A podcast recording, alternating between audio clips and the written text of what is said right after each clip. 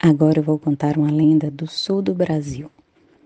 Há séculos atrás, entre os rios Paraná e Iguaçu, vivia uma tribo indígena em grande harmonia com a natureza, os caigangues. Eles tinham como divindade suprema Tupã, criador de tudo, e seu filho Memboi como deus das águas. Memboi era uma serpente gigante que habitava as águas do rio Iguaçu e quando ele estava insatisfeito com os caigangues, havia enchentes, água poluída e até falta de peixes, o que poderia levar a tribo a morrer de fome. Por isso era muito importante deixá-lo sempre feliz. Foi então que foi feito o acordo. A cada ano, uma das índias mais bonitas seria entregue a Memboi como forma de pagamento para que nunca faltasse peixe e água fresca. Naquele ano, a escolhida foi Naipi, filha de Igobe, o cacique da tribo. Ela era, sem dúvidas, a índia mais bonita tanto que as águas do Iguaçu paravam quando a jovem se mirava nelas.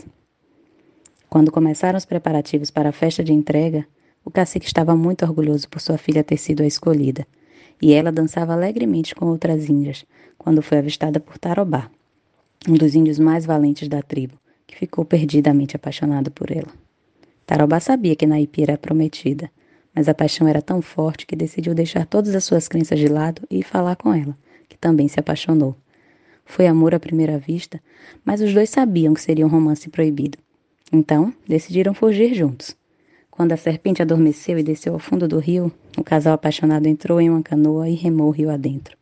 Entretanto, o movimento das águas acordou Memboi, que furioso subiu até a margem para ver o que estava acontecendo, e avistou sua prometida em uma canoa com outro índio indo embora. Tomada pela raiva, a grande serpente nadou em direção aos dois, que já estavam quase chegando ao rio Paraná levantou seu enorme corpo e mergulhou violentamente rio abaixo. Abriu-se então uma enorme fenda por onde a canoa com os fugitivos desapareceu e as águas formaram as grandes cataratas do Iguaçu.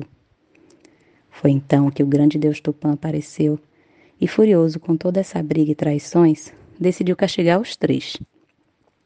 Transformou Naipi em uma grande rocha, perpetuamente fustigada pelas águas revoltas das cataratas.